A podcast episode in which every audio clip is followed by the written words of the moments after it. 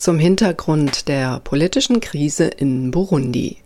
Nicht nur in der Türkei versuchen autokratische Präsidenten mittels Verfassungsreferenden sich ewig an der Macht zu halten und ihre Befugnisse zu erweitern. Dasselbe passierte mit viel weniger internationaler Aufmerksamkeit im Mai in Burundi.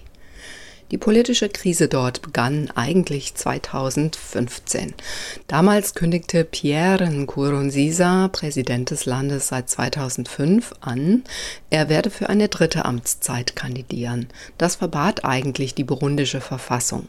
Nach Protesten, die allmählich gewaltsam wurden, nach einer brutalen Repression gegen protestierende Medien und Opposition und nach einem Putschversuch, der Nkurunzisas Wiederwahl hätte verhindern sollen, wollen, wurde Nkurunziza im Sommer 2015 wiedergewählt. Seither sind viele burundische JournalistInnen außer Landes geflohen und arbeiten von den Nachbarländern aus. 2017 kündigte Nkurunziza ein Verfassungsreferendum an. Der Wahlkampf hierfür fand in einem Kontext statt, in dem immer noch rund 400.000 Burunderinnen ins Ausland geflüchtet sind und in dem weitere Teile der Opposition und alle unabhängigen Medien aus dem Exil arbeiten. Selbst fast alle internationalen Medien haben ihre Korrespondentinnen aus Burundi zurückgezogen. In den Wochen und Monaten vor der Abstimmung gab es Berichte über Morde, Einschüchterungen und Festnahmen an vermeintlichen Regierungsgegnerinnen. Laut dem offiziellen Ergebnis stimmten die Burunderinnen schließlich massiv für eine Verfassungsänderung. Weit mehr als 90 Prozent der Wahlberechtigten hätten sich beteiligt, von ihnen hätten etwa drei Viertel für das Ja gestimmt und lediglich rund ein Fünftel dagegen.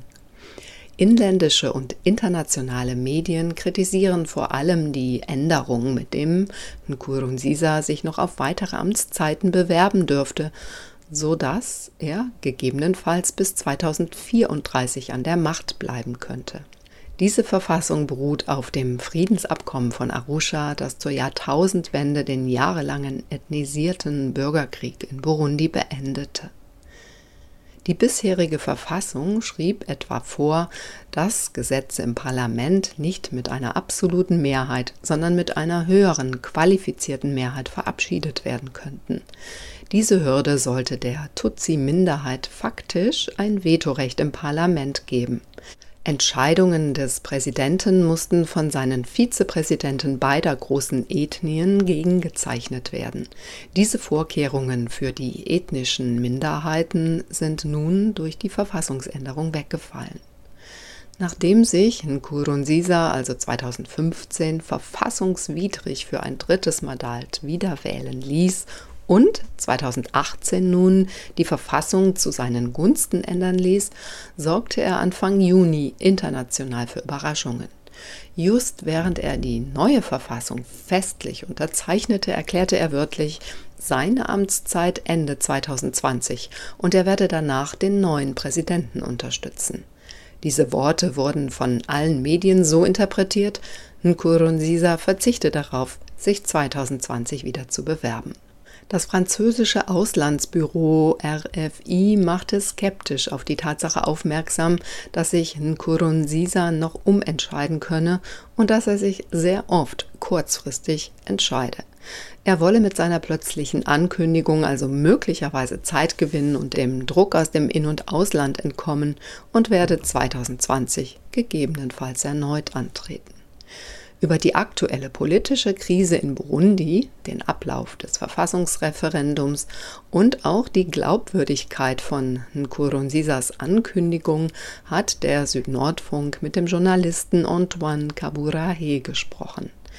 Kaburahe leitet das regierungskritische Medium Iwachu und lebt seit 2015 im belgischen Exil. Mathieu Cuisnier sprach mit ihm im Juni am Rande eines Workshops in Freiburg zum Thema Keine Berichterstattung, kein Problem. Der Workshop befasste sich insbesondere mit der mangelnden internationalen Berichterstattung über die politische Krise in Burundi.